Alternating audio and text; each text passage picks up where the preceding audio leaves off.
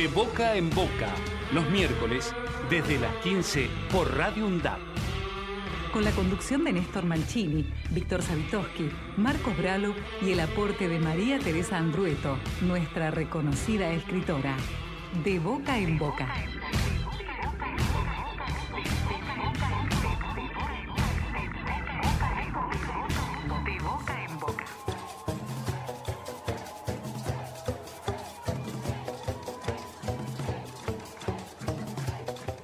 ¿Qué tal? ¿Cómo les va? ¿Cómo están? Aquí de boca en boca este miércoles, desde este momento y hasta las 17, vamos a compartir eh, una agenda que reúne algunos de los temas que pasan por las grandes pantallas o los medios hegemónicos y otros muchos que no, que tienen escaso lugar, pero que aquí forman parte de la principal agenda, esa otra agenda que los medios universitarios, los medios que están cerca de la comunidad, queremos y podemos ofrecerte.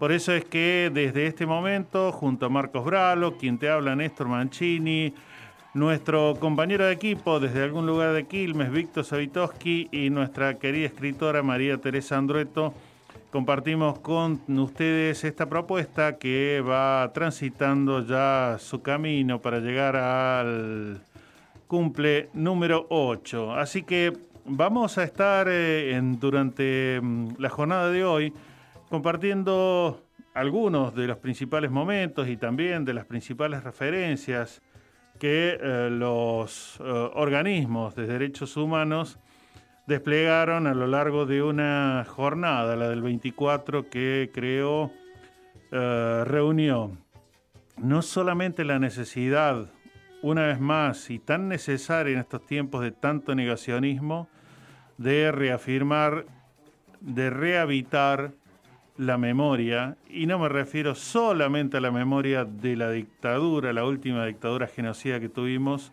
sino también de todas las memorias que nos permitan, desde aciertos, errores, desde tantas violaciones sufridas, poder eh, seguir mejorando, aprendiendo, para que nuestro día a día vaya precisamente en esa senda, mejorando y, por qué no, haciendo más vivible esta sociedad y esta tierra que habitamos y queremos. También eh, vamos a estar eh, compartiendo algunas producciones que nos parecen sumamente importantes ligado a ese tema en torno a la búsqueda de identidad, a la búsqueda que sigue permanente, no solamente de los nietos apropiados por eh, los dictadores, por los genocidas, sino también por todos los que aún siguen desaparecidos. Hoy nos vamos a ocupar de lo que es el caso de la gruta Coutada, que nos llega muy de cerca porque conocemos a la familia Coutada, porque apreciamos mucho, porque también no una, sino dos desapariciones sufrió en la familia. Vamos a irnos en un viaje imaginario hasta Colombia porque ustedes saben, lo charlábamos la semana pasada, es eh, el año pasado, este año, son momentos de recambios institucionales que vienen ocurriendo hace muy poco en Chile. Eh, ha habido también, eh, no recambio institucional, pero sí una consulta en torno a una serie de leyes que el gobierno neoliberal de Uruguay quiere imponer y que vulnera derechos vinculados no solamente a lo laboral, sino por ejemplo a la comunicación, a la expresión, a, eh, lo que se consagró con aquellas luchas de eh, los movimientos sindicales anarquistas nacidos allá sobre finales del siglo XIX y toda la, la primera mitad del siglo XX con tanto impacto en lograr derechos a través de leyes y por supuesto, como dicen nuestras madres y abuelas, no desde un escritorio, sino estando en la calle. Por eso vamos a viajar para entender un poco lo que está en juego este año en Colombia, porque ya hubo un primer testeo donde lo que aparece como el partido de la oposición, el que ofrece mayor esperanza a una Colombia que ya viene de muchas décadas de sufrimiento, de tantas muertes también. También vamos a irnos metiendo en lo que durante este año es eh, también por el número redondo, en cuanto a la literatura y en cuanto al teatro se refiere, el año vinculado, relacionado, dedicado a Roberto Art y ahí estarán 300 millones, estará el juguete rabioso, estará tantísimas de sus obras, las aguas fuertes porteñas, para decirte algo entre lo mucho que tenemos. Y de las universidades, hace apenas minutos estábamos participando en calidad de, representantes en lo que es eh, el comité de la Red Interuniversitaria de Derechos Humanos, eh, donde, bueno, cada uno representa una de las casi 60 universidades que en este momento existen, hay están trabajando a pleno nuevamente con la presencialidad y sobre todo con el anhelo de que se garantice el derecho a la educación superior. Así que como verás, esto y algunos otros temas que tenemos y traemos para esta tarde, sin descuidar que estamos ahí nomás del 2 de abril, con también un número redondo, 40 años y todas las actividades y voces que hay dando vuelta durante estos días y seguramente durante todo el mes de abril. Mi nombre es Victoria Montenegro, soy una de las 126 nietas y nietos recuperados por las abuelas y les mando un saludo al programa de Boca en Boca de la Universidad de Avellaneda. Ejerce tu derecho a la comunicación de boca en boca. Los miércoles desde las 15 por Radio UNDAP.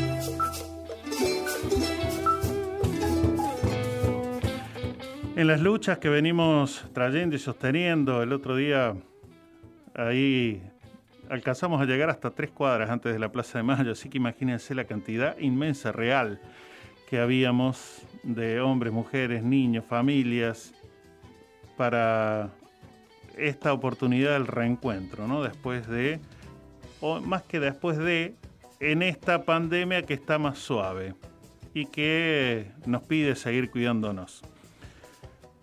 Ustedes eh, conocerán ya que cada 24, como así también en otros temas que durante el año ocurren, eh, tienen una dinámica en el marco de los organismos que son en este momento más o menos una decena entre las asociaciones vinculadas a madres, abuelas de Plaza de Mayo, a hijos, también al Centro de Estudios Legales y Sociales y otros más, que los lleva a mm, un buen trabajo previo a ellos para consensuar. Como en toda familia, no todos pensamos exactamente lo mismo y a veces hay matices y hay necesidades de que el documento exprese la contundencia de todo ese movimiento bien construido, consolidado ganado a lo largo de todas estas décadas desde la vuelta a la democracia. Y en esta oportunidad un poco la que le tocó ahí estar frente al micrófono fue nada más y nada menos que la querida Tati Almeida. Vamos a escuchar un primer corte de lo que fue el discurso del 24, donde ni más ni menos los organismos eh, ponen bien el acento y bien clarito qué es lo que necesitamos, qué es lo que reafirmamos y qué es lo que no queremos que vuelva a ocurrir en nuestro país.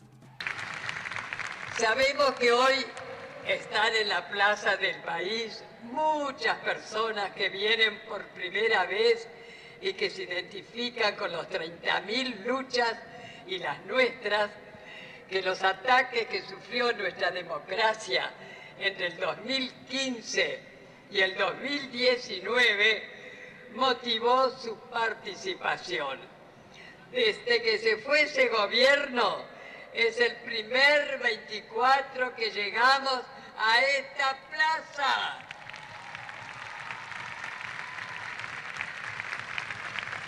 A 46 años del golpe genocida, estamos en esta plaza de Mayo mientras en tantas otras plazas del país al mismo tiempo se está gritando lo principal consigna que nos moviliza hoy.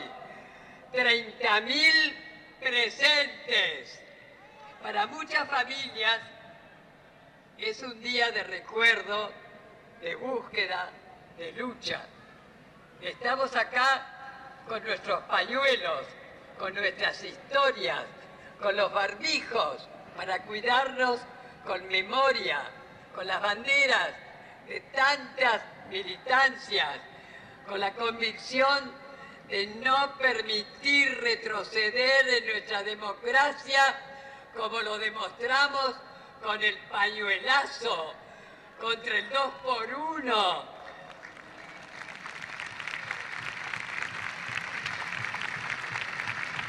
para genocidas en el 2017, con mucho presente y futuro, por defender con una patria grande que nos sigue abrazando en un mismo camino. Somos la fuerza de las luchas que nacieron en esta patria para que sea justa, libre y, solidaria. Somos la identidad de un pueblo que sigue construyendo memoria, verdad y justicia, que defiende la soberanía e independencia. No vamos a permitir ningún daño a la democracia. Desde que la recuperamos, este pueblo la cuida para siempre. Conjuguemos democracia, germinemos justas reparaciones. Ha sucedido el restrictivo orden de verdad, ha cegado la vida plural. Que el lenguaje restituya lo expulsado. Fue un genocidio fueron 30.000. En Argentina, este 24 de marzo decimos nunca más. Es un mensaje de la Red Interuniversitaria de Derechos Humanos. Y mm, por supuesto, el, discurso, digamos, con la expresión del documento consensuado por todas las organizaciones es mucho más largo, pero hemos eh, querido destacar este primer momento y este segundo que por supuesto hace hincapié en lo que no queremos que vuelva, el neoliberalismo, gestiones de gobierno que nos eh, intenten poner de rodillas nuevamente ante bueno, lo que estamos discutiendo por estos días, el Fondo Monetario Internacional y tanta, eh, tanto desapego por lo nuestro y lo de siempre que es incansable y que acompañamos todos, que es la búsqueda de nietos y la búsqueda de desaparecidos. Restitución de la identidad de las nietas y nietos libertad a las y los presos y presas políticas, juicio y castigo al poder económico, al poder judicial, cómplice y a la cúpula de la iglesia. Nunca más el silencio. Y esperamos poder seguir celebrando los 24 de marzo, no festejando. No hay nada que festejar porque dejaron 30.000 detenidos desaparecidos, los genocidas que asoló al país durante los años 70 y parte de los 80. Que sigamos celebrando estos 24 de marzo en democracia y con gobiernos nacionales y populares. Basta de gobiernos neoliberales. Y ahora sí, agradecer además a todas y a todos ustedes por acompañarnos, porque demuestran tener memoria, memoria por nuestros queridos 30.000 Muchísimas gracias a todos y a todas. Y ahora sí, bien fuerte. 30.000 detenidos desaparecidos. Presente. 30.000 detenidos desaparecidos. Presente. 30.000 detenidos desaparecidos. Presente. Ahora y siempre. Ahora y siempre. Ahora y siempre. Y demostremos una vez más que un pueblo unido jamás será vencido. Gracias.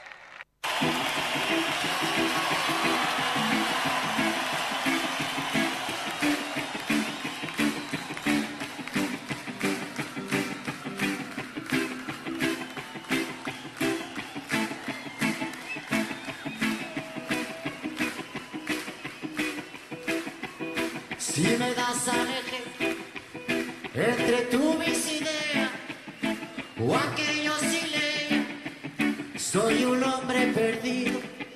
Si me das a elegir entre tú y la gloria, pa' que lleve la gloria de mí, o a por los Ciro. Si me das a elegir entre tú y ese cielo,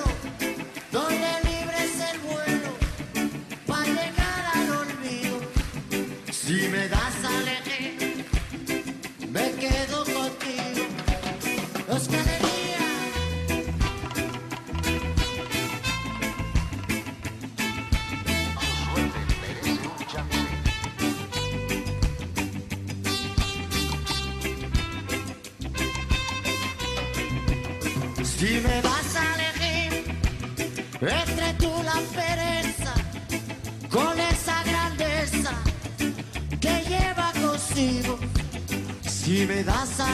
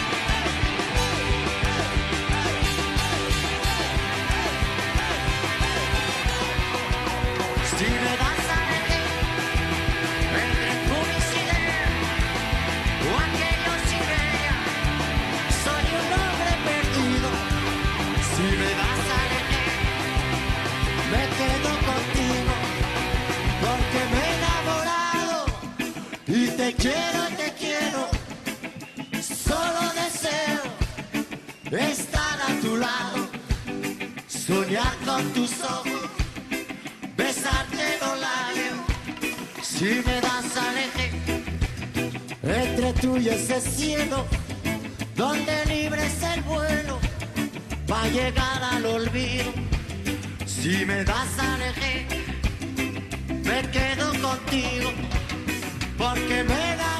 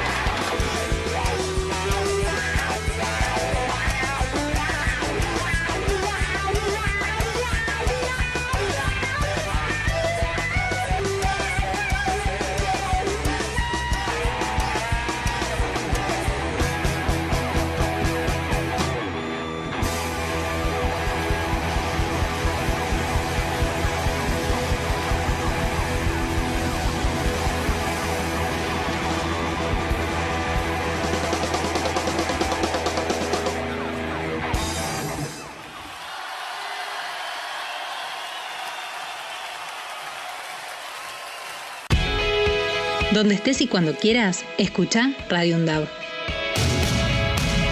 Baja la aplicación en tu celular. Búscanos en tu tienda de aplicaciones como Radio Undab y escucha nuestros contenidos.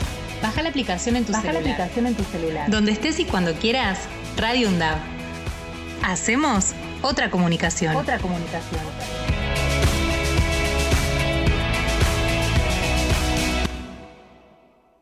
Década. Empezamos a hablar antes que la UNDAB, pero nos pusimos nombre y apellido el 7 de mayo de 2012.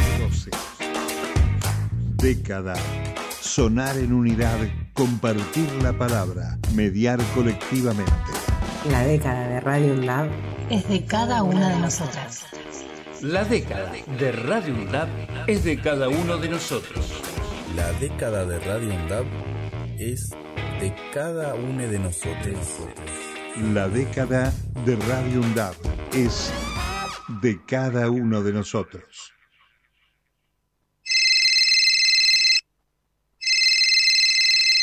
Te comunicaste con Radio UNDAB al 1 1 5 6 6 9 7 7 4 6.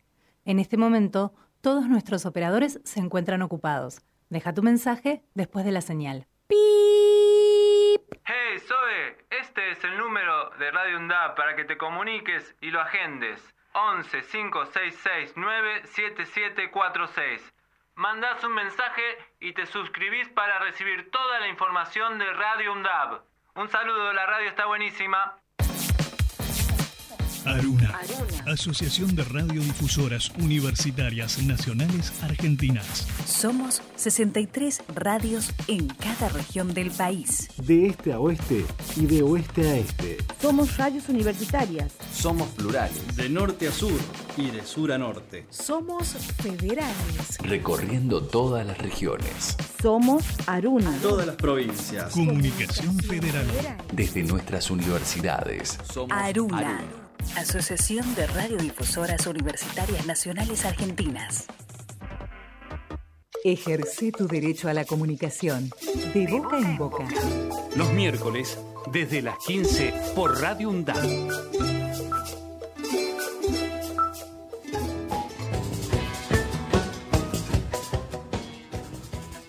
Estamos en nuestro espacio de boca en boca y decíamos hoy en el inicio que son los números redondos, por ejemplo, de 100 años en torno a la figura de Roberto Arlt, pero también son a 80 años de la muerte de Miguel Hernández, poeta importantísimo del habla castellana, como se suele decir, y que por estas tierras por lo menos también tiene un lugar bastante destacado y desde el arte musical ni que hablar, por ejemplo, con todos aquellos trabajos, sobre todo el que conocemos, el de Joan Manuel Serrat.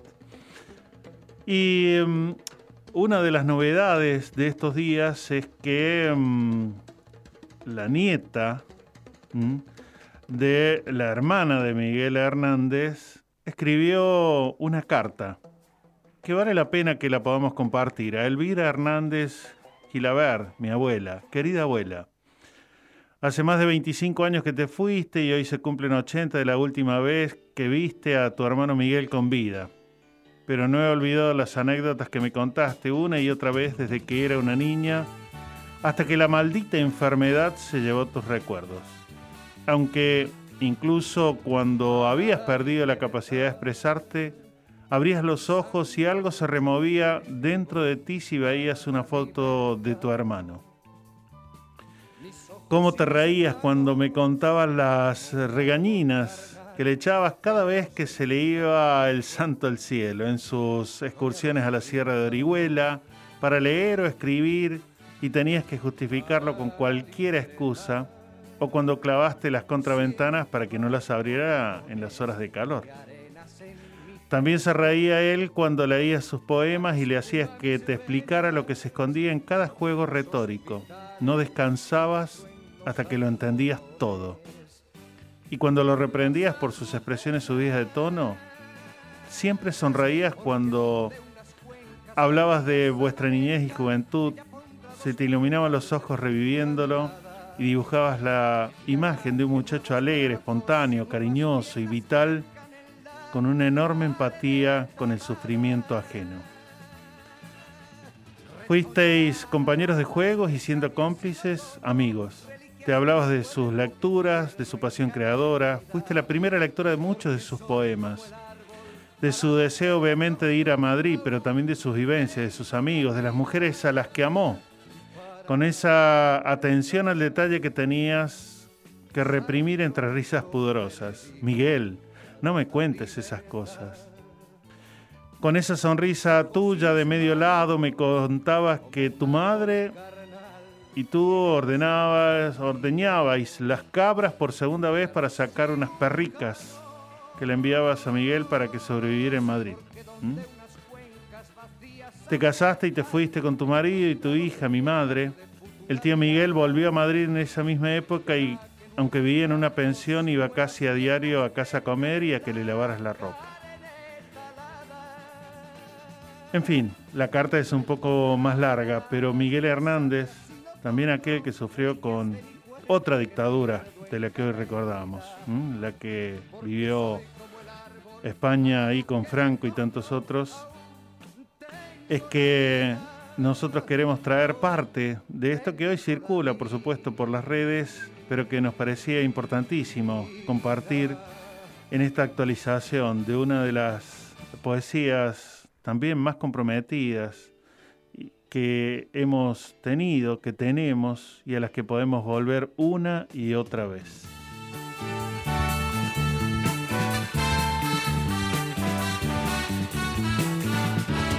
Para la libertad, sangro, lucho, vivo para la libertad.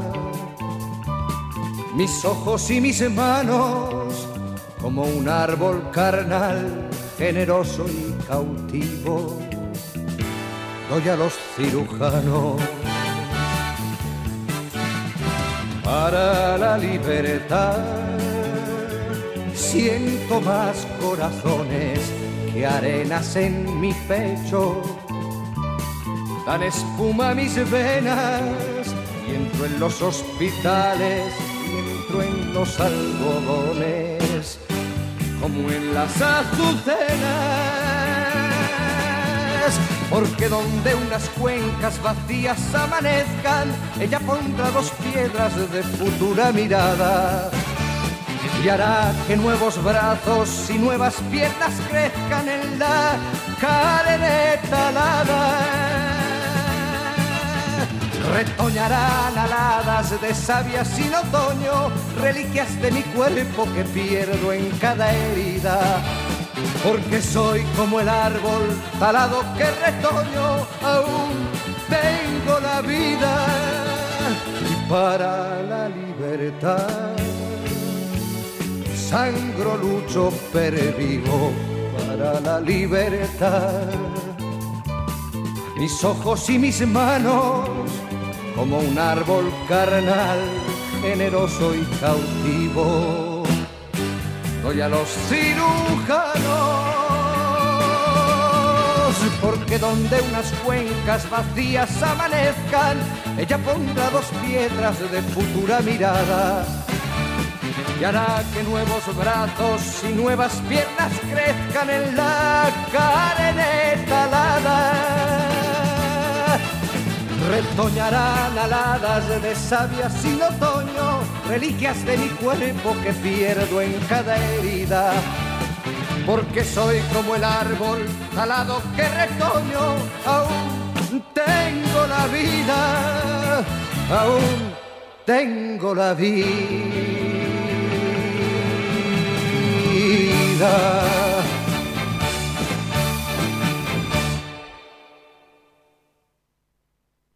Pensando en nuestra América. Un espacio con los relatos que debes conocer sobre lo que ocurre en la patria grande. Pensando en nuestra América.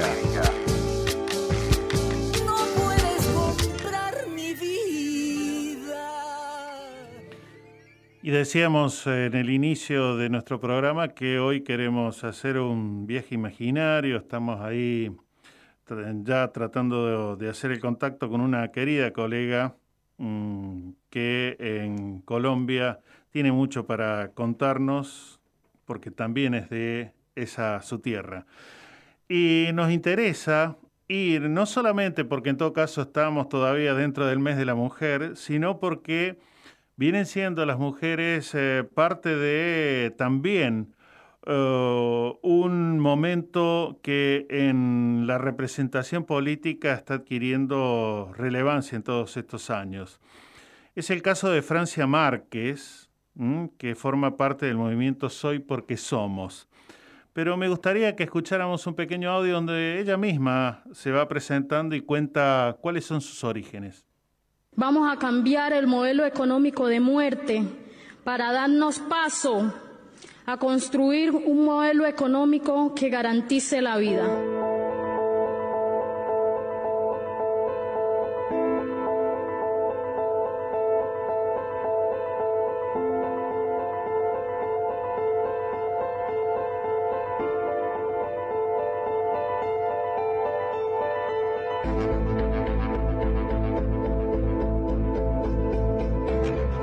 Crecí a la orilla del río Ovejas, nadando, pescando, haciendo minería y el, el único espacio, digamos, que nos hace hacer feliz.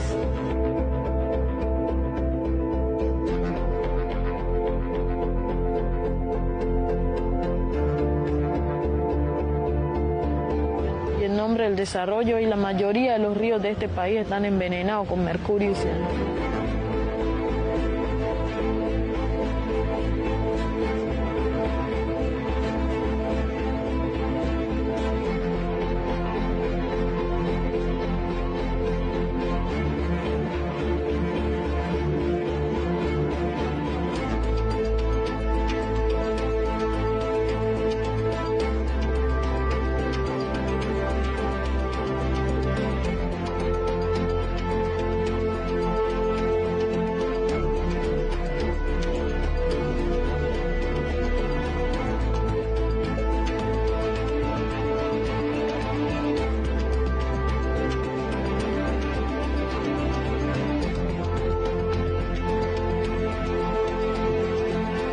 Nos enseña que la dignidad no tiene precio, a amar y valorar el territorio como espacio de vida, a luchar por este, incluso poniendo en riesgo nuestra propia vida.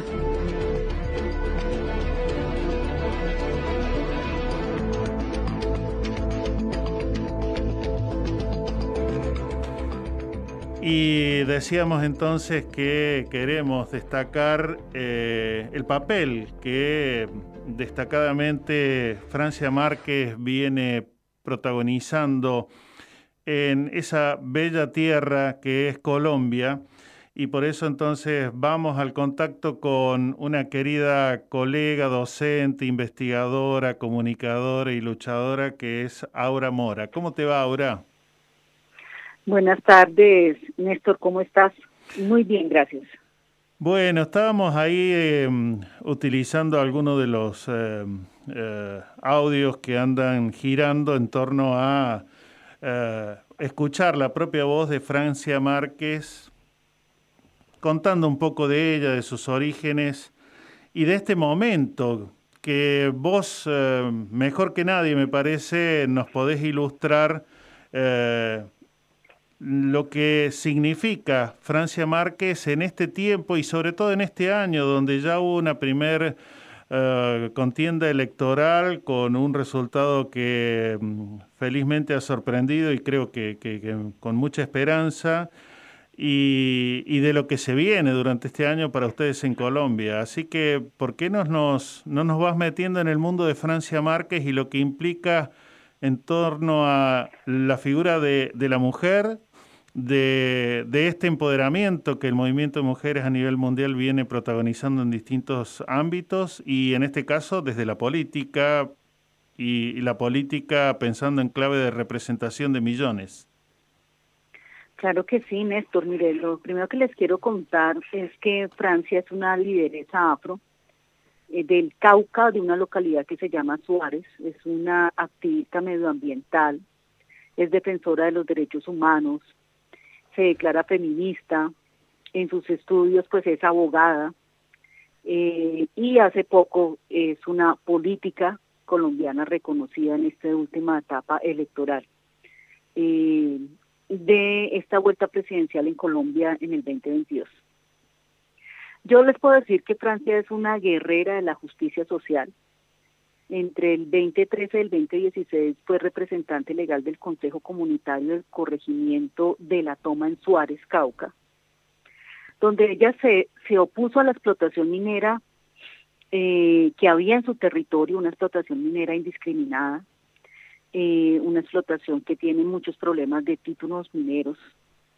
Eh, y allí, pues ella fue varias veces amenazada, tuvo un atentado en contra de su vida, pero también esa lucha le permitió el reconocimiento internacional como líder comunitaria y defensora del medio ambiente tanto así que se gana un premio Nobel de alternativo en medio ambiente.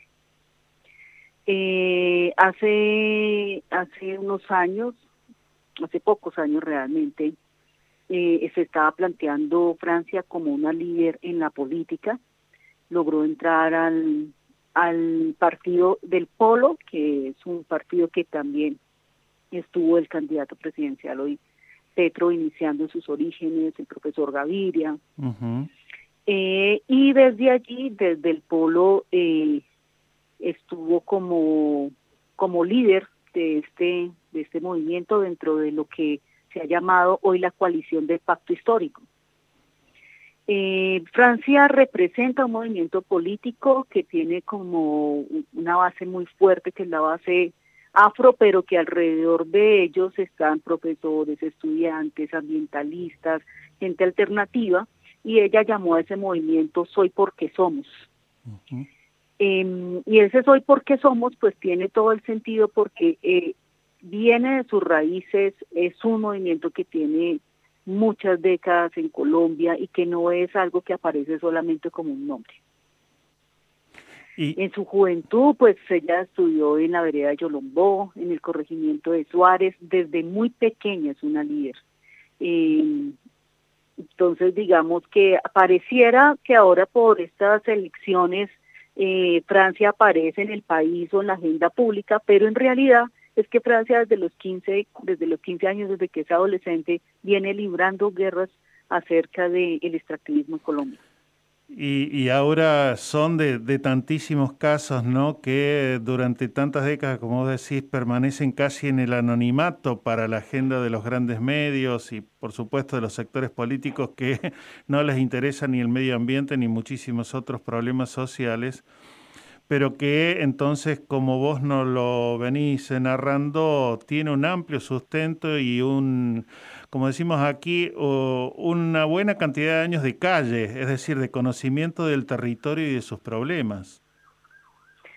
Sí, eh, como tú dices, pues los grandes medios o los medios masivos desconocen lo que es el movimiento alternativo, los movimientos arraigados a la tierra, los movimientos de eh, ancestrales, afrodescendientes, raizales, sí, pero no se desconoce la agenda comunitaria.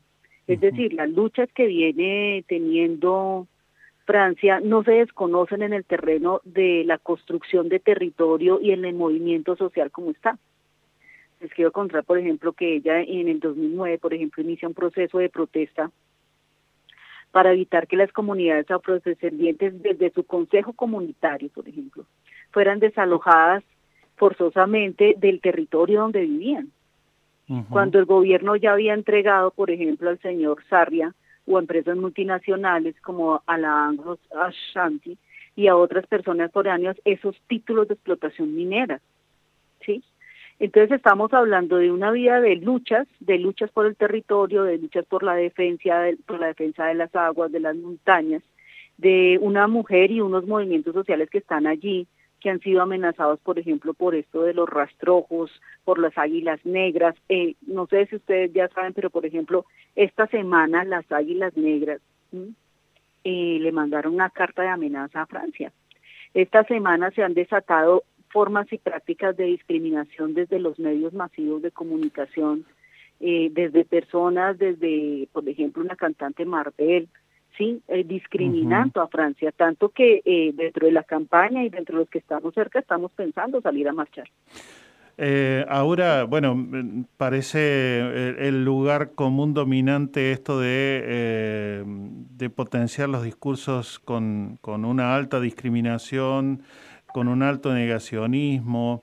Eh, entiendo que las águilas forman parte de todos aquellos movimientos, sobre todo vinculados a, la extrema derecha, que en, tu Colombia también han hecho estragos y, todavía siguen haciendo estragos. Ahora, eh, entiendo que las elecciones que hace muy poco tuvieron ustedes ahí eh, ya tuvo un, un primer viso eh, esperanzador, ¿no? Con los resultados que obtuvo Petro y, Francia a través de este pacto histórico que vos mencionabas.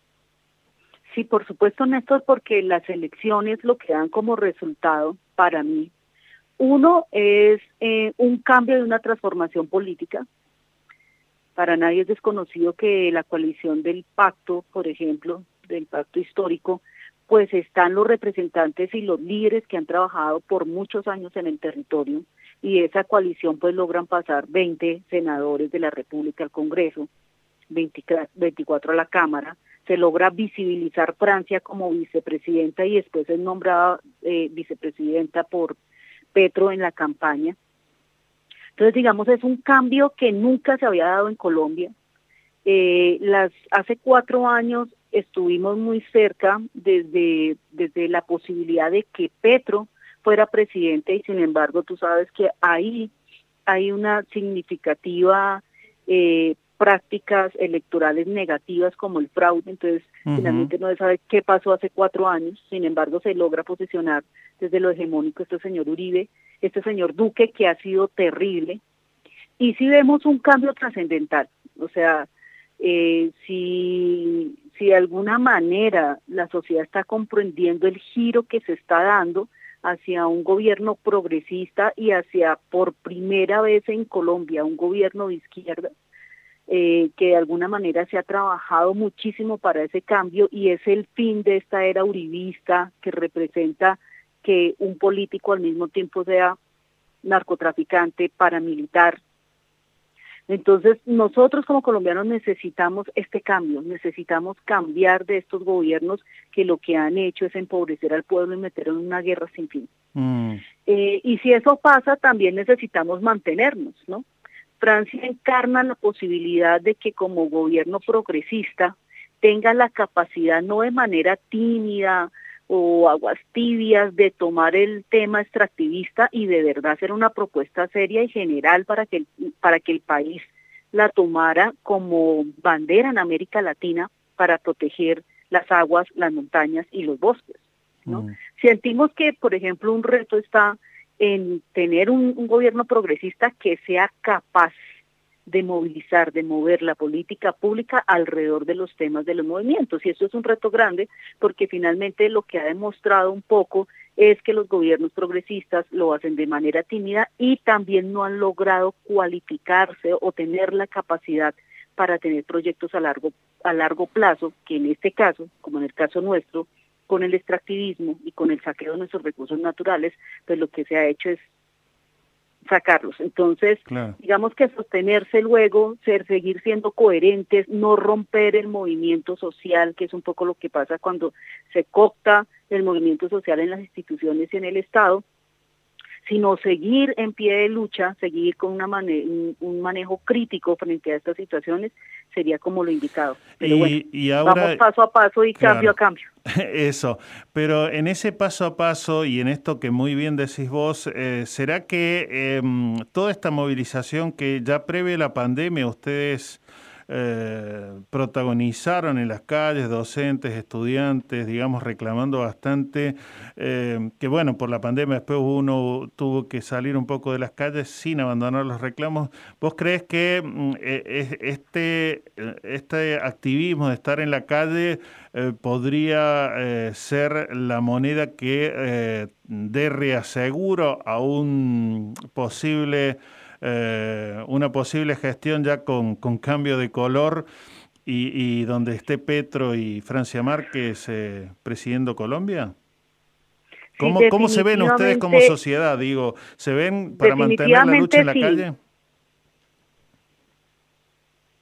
Sí. Definitivamente sí, Néstor. Yo creo que la protesta social, eh, la pasada protesta social, lo que hizo fue eh, instalar a los jóvenes en términos políticos. O sea, si aquí teníamos un sector apolítico, eh, ese sector de los jóvenes. Creo que todos estos jóvenes y parte de una población desesperanzada en, en lo político eh, han reaccionado en las urnas han reaccionado en las urnas. Y eso para nosotros es muy significativo, es muy significativo. Y creo que si en algún momento se llega a ganar esta acción política como la presidencia la vicepresidencia, eh, creo que definitivamente fueron los jóvenes, fue el estallido social y fue las protestas que de algunas maneras, de alguna manera no, que logran mover la política y llegar también a estos cambios.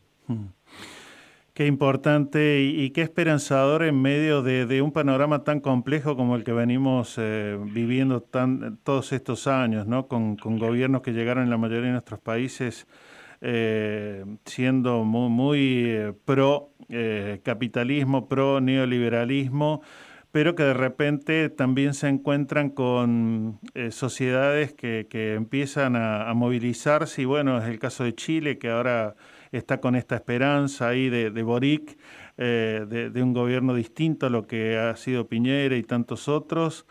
Eh, bueno, nosotros que andamos aquí revisándonos un poco, porque también eh, cuánto no- nos embromó no solamente el gobierno anterior, sino este acuerdo que se firma con el Fondo Monetario Internacional, que es el mal de los males de casi todo el mundo. Y, también hay un Brasil que está luchando para que, vuelva un gobierno que había mostrado que era eh, mucho más propenso a pensar en el que menos tiene. Así que mm, hay, hay, hay calle, como suelen decir aquí nuestras madres y abuelas de Plaza de Mayo, y, y creo que en eso debe estar seguramente el reseguro en Colombia, en tu tierra bella, y, y seguramente en la mayoría de nuestras sociedades. Así que mm, seguiremos, seguiremos este proceso y volveremos contigo y con otros tantos amigos eh, para seguir dialogando y, y para seguir tendiendo puentes en esta esperanza que todos buscamos y que necesitamos, ¿no? Bueno, Néstor, pues muchísimas gracias por tu invitación y como tú dices, seguiremos contándole las transformaciones y los acontecimientos aquí en nuestra tierra. Bueno, querida Aura Mora, entonces docente de la Universidad Uniminuto, de la Universidad de la Tierra y Orlando Farsborda, y bueno, y tantísimos emprendimientos, te mando un abrazo enorme y el gusto de que aquí en nuestro espacio de boca en boca en la radio de la Universidad de Avellaneda hayas podido contarnos un poco de lo que ocurre por allí. Bueno, bueno, entonces un abracito, Néstor, Hasta y pronto. un abrazo para todo el Muchas gracias. Todas nuestras producciones las podés volver a escuchar en debocaenboca.wordpress.com.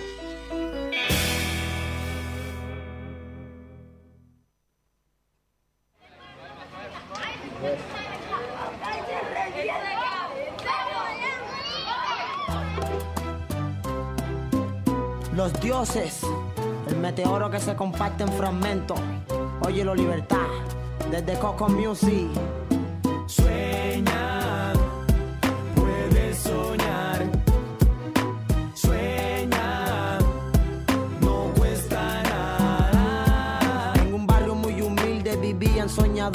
rodeados de problemas y muchas situaciones. La gente criticando, pero acá perseverando lo que grano a grano íbamos logrando. A pesar de los problemas que nos agobiaban, trataba de rendirme, pero el ram me levantaba. Obstáculos muy grandes se nos atravesaban, pero poquito a poco se solucionaban. Que esto no te aferre, levanta bien la frente. Aunque te critiquen, siempre ten presente que el que persevera alcanza.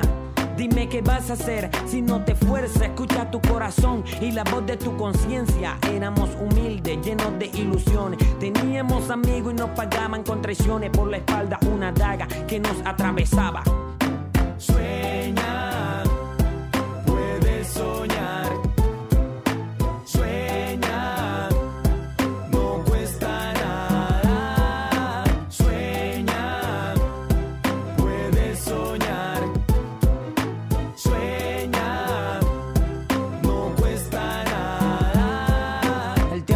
Pasando y todo iba creciendo. La gente escuchaba el son de nuestros retos. Papi, no te rindas, escucha y ves oyendo que el logro sale de los esfuerzos. Somos de un pueblito humilde, de gente trabajadora, desde niños respetando al señor y a la señora. Nos criaron, nos educaron como una buena persona por las calles de mi barrio buscando el sustento al diario. No creía en mi mente iba a dejar de cantar, pero llegaron los dioses y me hicieron levantar, me hicieron levantar a través de sus consejos que si somos gente buena vamos a llegar a viejo, que éramos soñadores y que todo ser humano aprende de sus errores. Me apodaron Don Marcial en el grupo de los dioses, un grupo que te enseña para que tú andes sin roce, sin roce, sin roce. Por eso tú, mi hermano, ten muy bien presente que todos somos seres humanos y levantemos nuestra frente con entusiasmo, alegría y compasión para demostrarle al pueblo y guiarlo a la reflexión. Fui echando para adelante rodeado de gente buena, gracias a esa persona y corre sangre por mis venas y mi vida tiene luz, se ve de grandes cadenas. Después de los esfuerzos hoy tenemos vida plena. Sueña,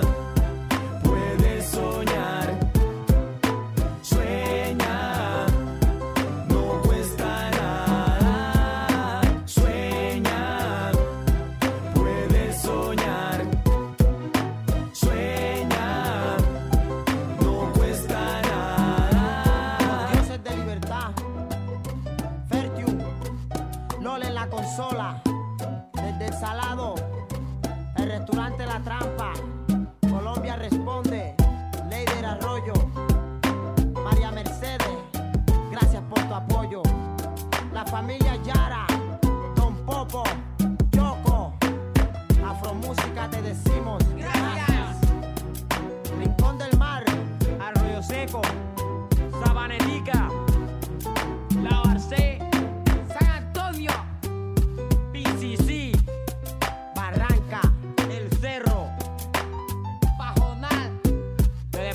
los dioses, viendo que está el futuro de Colombia, el Meteoro. que se comparten fragmentos. ¡Los dioses!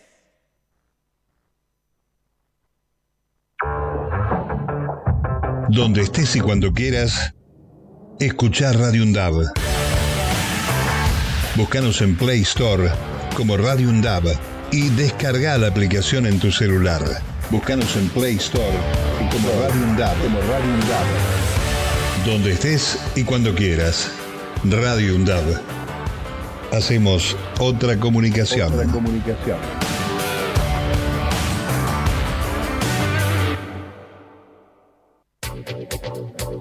Aruna. Asociación de Radiodifusoras Universitarias Nacionales Argentinas. Somos 63 radios en cada región del país. De este a oeste y de oeste a este. Somos radios universitarias. Somos plurales. De norte a sur y de sur a norte. Somos federales. Recorriendo todas las regiones. Somos Aruna. Todas las provincias. Comunicación Federal. Desde nuestras universidades. Aruna. Asociación de Radiodifusoras Universitarias Nacionales Argentinas. Hola Alfredo, ¿me escuchás? Hola Zoe, te escucho fuerte y claro. ¿Dónde estás? Yo estoy en Plaza Alcina, acá, con Radio Undab. Uy, yo estoy en Parque Domínico. ¿No era acá el cumpleaños? No, no, Parque Domínico es la próxima. Esta vez es en Plaza Alcina. Bueno, bueno, voy para allá. Radio Undab en el territorio. Salimos a festejar los 10 años de la radio en tu barrio. Para cortar las noticias falsas y la desinformación, entérate de todo lo que hacemos en Radio UNDAB y UNDAB TV. Encontranos en Facebook, Twitter e Instagram como UNDAB Medios. Seguinos en YouTube. Suscríbete a UNDAB TV. Bájate la app de Radio UNDAB desde tu tienda de aplicaciones. Somos los medios de comunicación oficiales de la Universidad Nacional de Avellaneda. Otra comunicación, para seguir en contacto con la actualidad y la comunidad universitaria. Después, no digas que no te avisamos. Los miércoles, desde las 15, De boca en boca está en la radio pública de la UNDAB, con la conducción de Néstor Mancini y todo el equipo.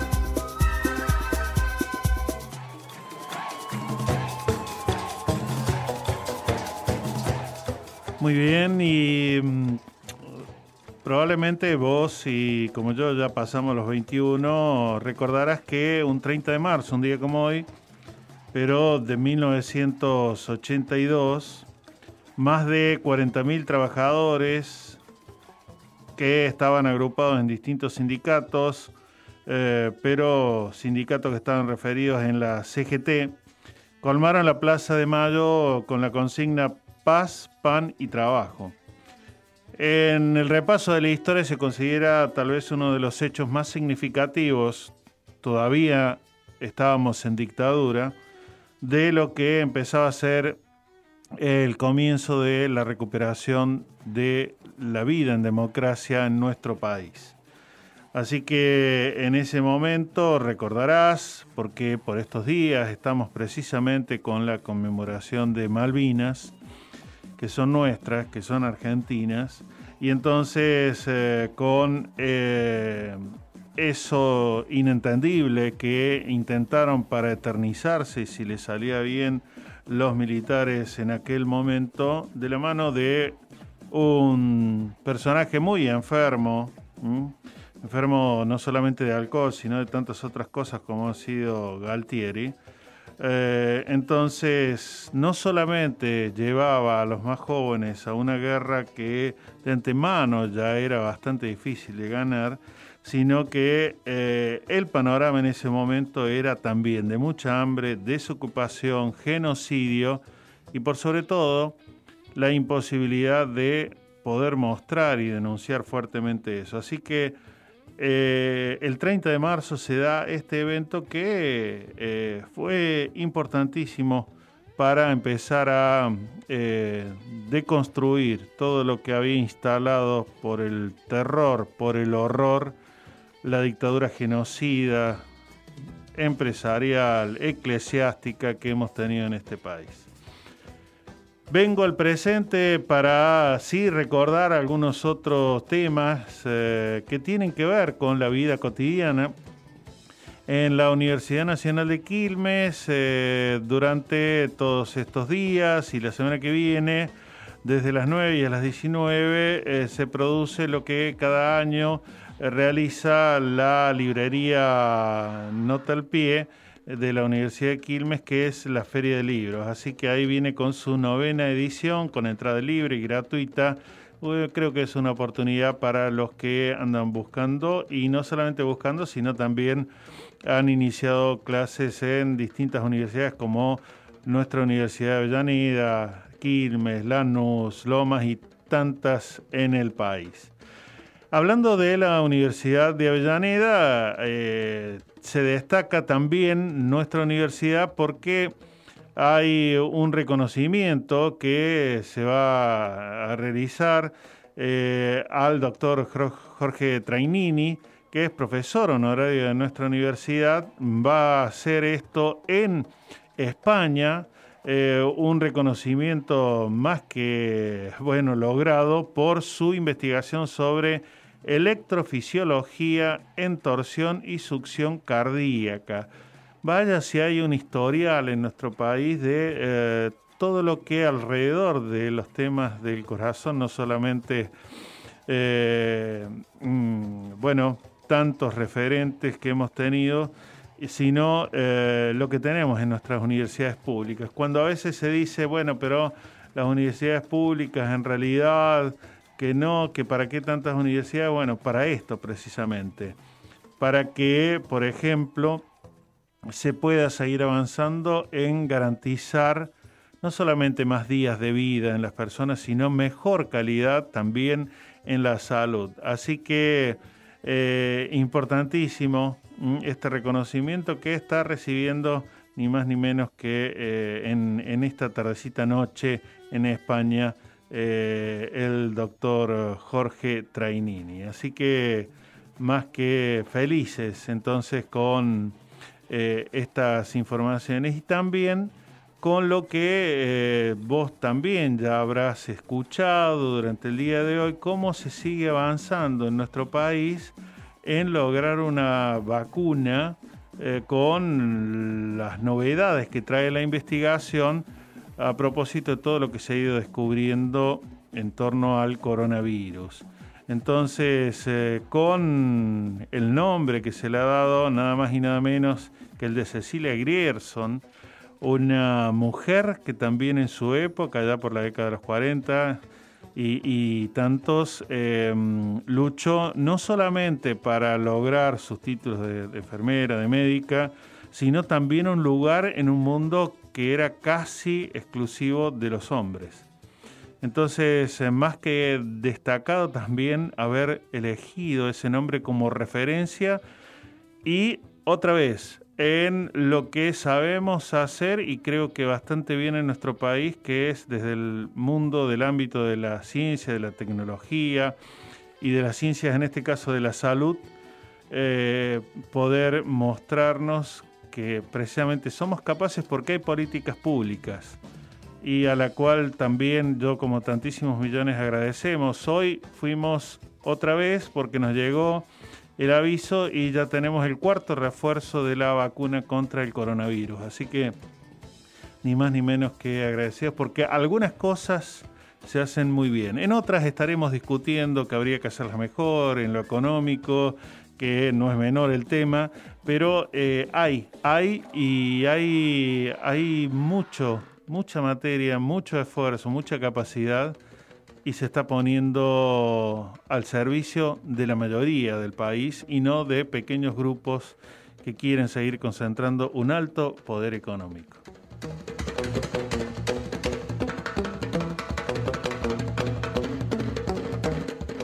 Bien, eh, seguimos con ustedes hasta las 19. Vamos a ir con otro tramo que tiene que ver eh, lo anunciábamos en el inicio del día de hoy, eh, con lo que es este mes, que está culminando el mes de la memoria, además del mes de la mujer.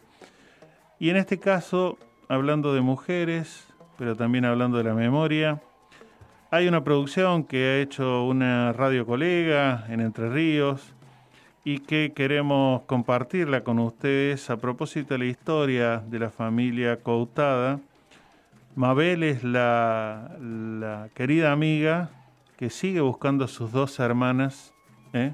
Eh, aún al día de hoy, y que tiene todavía eh, con ella a su mamá de 97 años que también sigue esperando por alguna noticia de sus dos hijas desaparecidas. Vamos entonces con esta producción que yo creo que vale la pena ponerle mucha pero mucha atención. Ahí va. Este proyecto ha sido ganador del Fondo de Fomento Concursable para Medios de Comunicación Audiovisual, un mecanismo de fortalecimiento de la pluralidad de voces y subsidiado por el Ente Nacional de Comunicaciones, bajo la licencia del Creative Commons Atribución Compartir Igualdad 2.5 Argentina.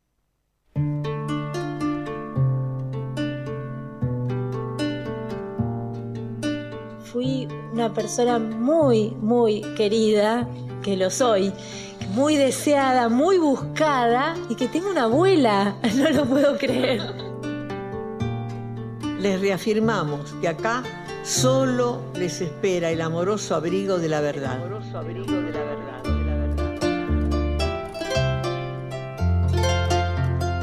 Línea directa. Relatos sonoros para encontrarte.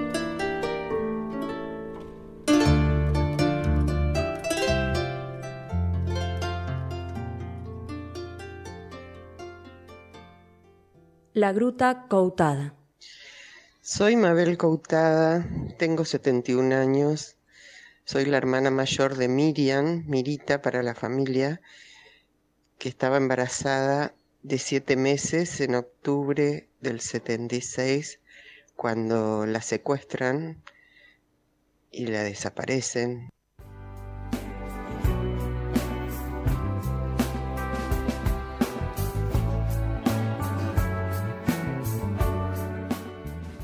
Mabel Coutada reparte su vida entre Quilmes y Santo Tomé, provincia de Corrientes, donde vive su mamá Chola de 97 años.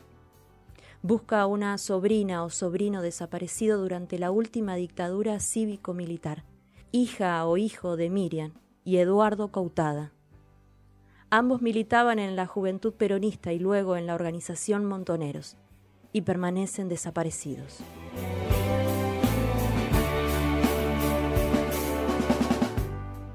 En uno de sus viajes a Rosario, un día eh, nos encontramos, va a mi casa y me cuenta feliz que estaba embarazada, que que querían mucho tener un hijo con Eduardo, estaba muy feliz, muy feliz y muy orgullosa de su pancita que ya se le notaba.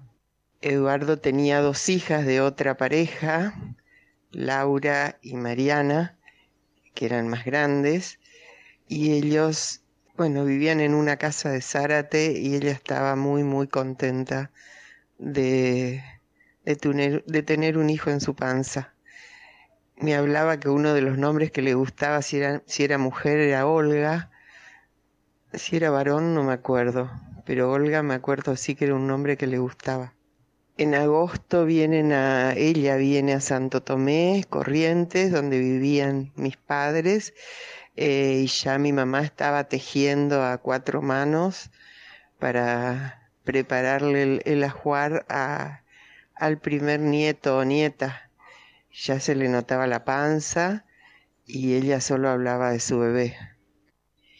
En septiembre escribe una carta a mis padres, que es su última carta, donde le cuenta que el bebé se movía, que no había perdido su cintura, que hacía ejercicios, eh, que se sentía muy bien, que seguía haciendo su vida cotidiana de siempre y que Eduardo la cargaba porque estaba muy linda y, y bueno, que todo eso le daba mucha ilusión y que estaban bien, que estaban tranquilos.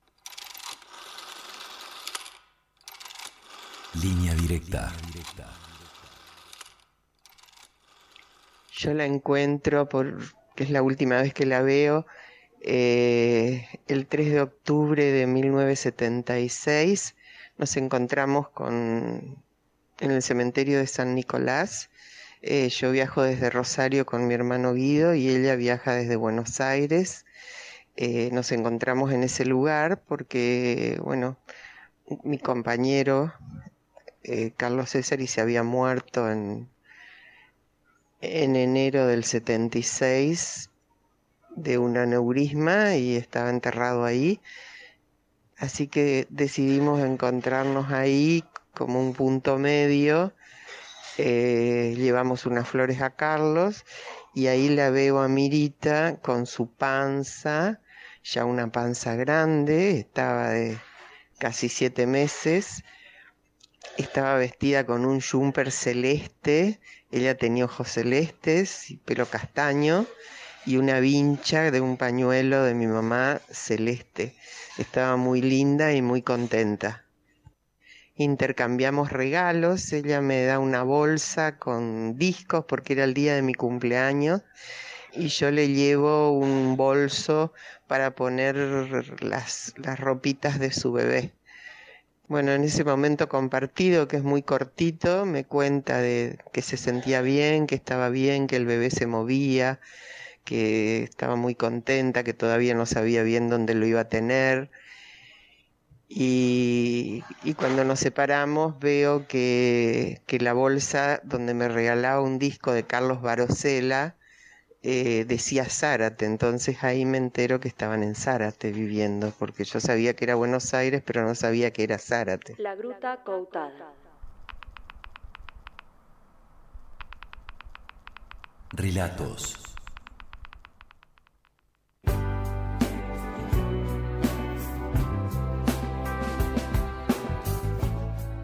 Miriam fue secuestrada el 16 de octubre de 1976 en su domicilio de Zárate. Estaba embarazada de siete u ocho meses. Eduardo fue secuestrado el 11 de mayo de 1977 en la localidad de San Nicolás. Mabel no pierde las esperanzas de conocer a su sobrino, quien debió nacer entre noviembre y diciembre de 1976.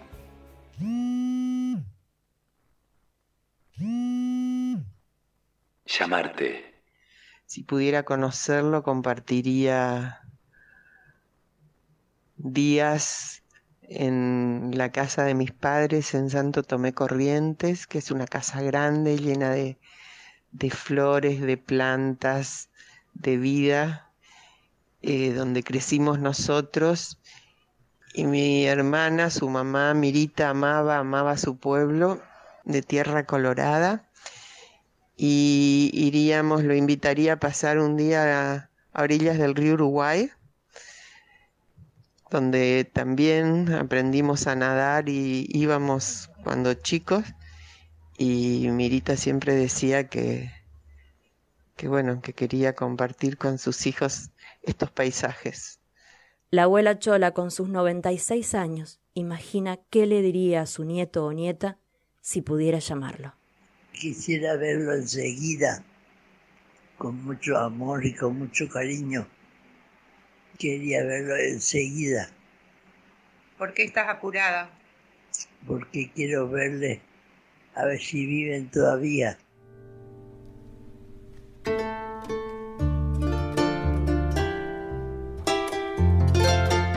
Fue una producción de Radio Comunitaria Barriletes, Hijos Regional Paraná y Abuelas de Plaza de Mayo Filial Rosario. Línea directa. Relatos sonoros para encontrarte.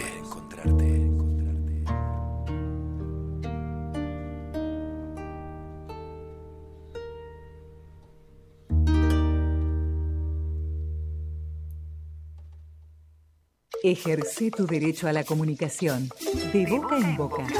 Los miércoles, desde las 15 por Radio UNDAD.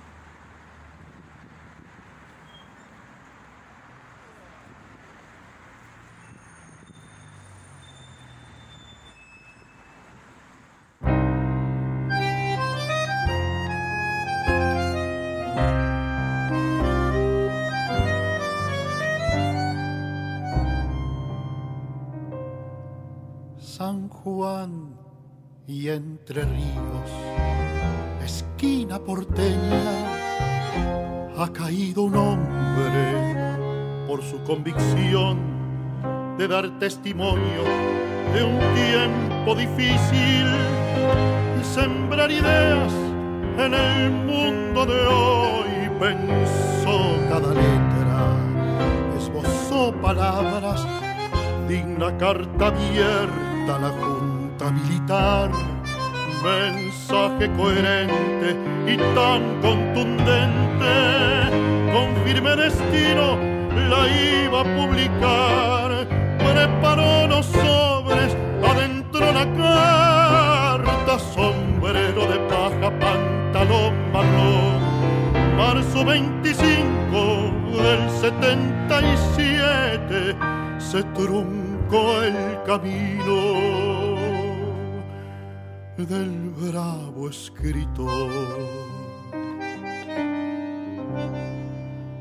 Cruzar la avenida fue cruzar la fina línea que divide vivir o morir.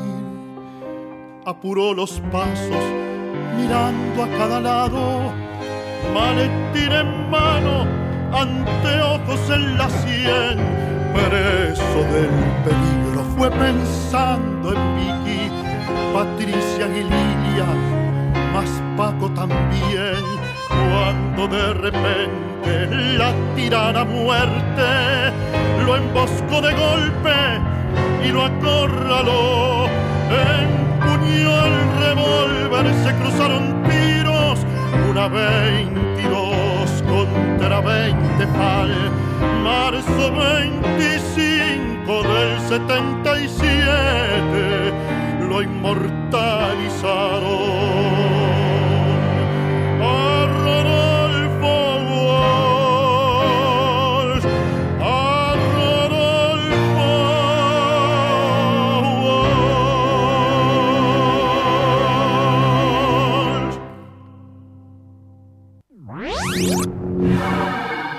Victoria Montenegro, soy una de las 126 nietas y nietos recuperados por las abuelas y les mando un saludo al programa de Boca en Boca de la Universidad de Avellaneda.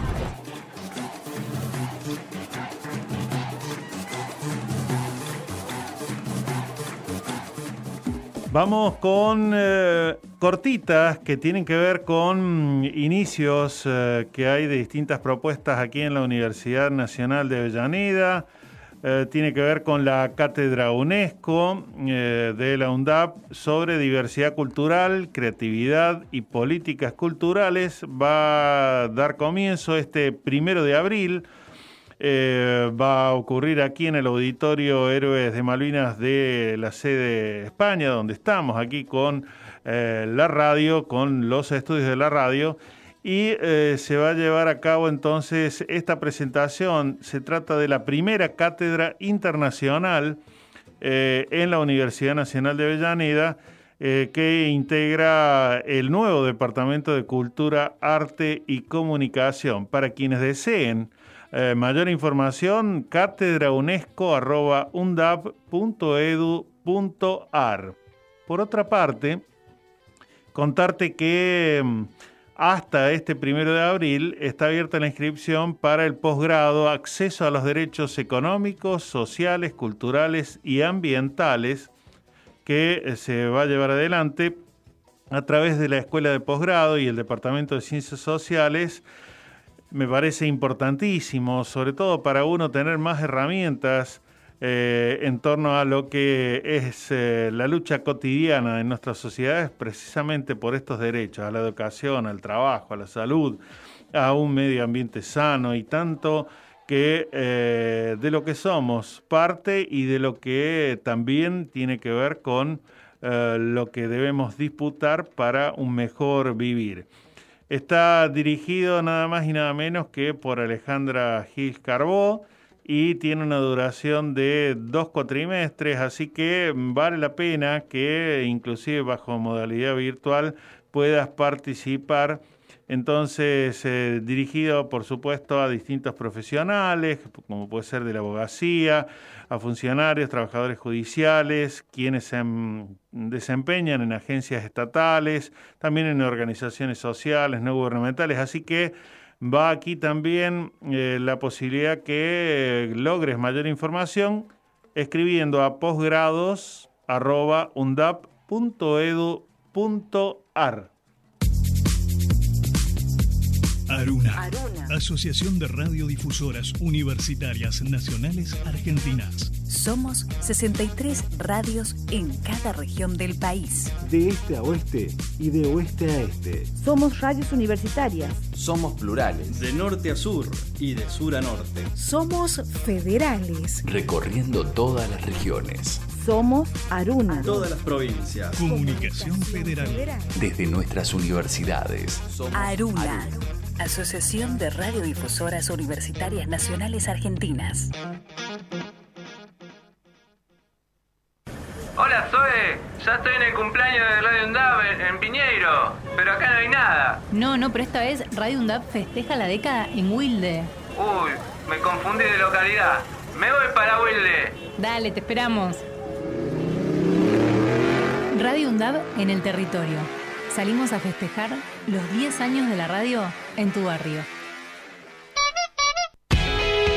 Donde estés y cuando quieras, escucha Radio UNDAV. Baja la aplicación en tu celular. Búscanos en tu tienda de aplicaciones como Radio UNDAV y escucha nuestros contenidos.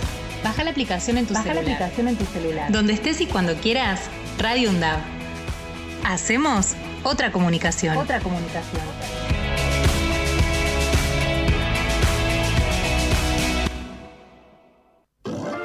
Para cortar las noticias falsas y la desinformación, entérate de todo lo que hacemos en Radio UNDAB y UNDAB TV. Encontranos en Facebook, Twitter e Instagram como UNDAB Medios. Seguinos en YouTube. Suscríbete a UNDAB TV. Bájate la app de Radio UNDAB desde tu tienda de aplicaciones. Somos los medios de comunicación oficiales de la Universidad Nacional de Avellaneda. Otra comunicación para seguir en contacto con la actualidad y la comunidad universitaria. Después, no digas que no te avisamos. Los miércoles, desde las 15, De boca en boca está en la radio pública de la UNDAB, con la conducción de Néstor Mancini y todo el equipo.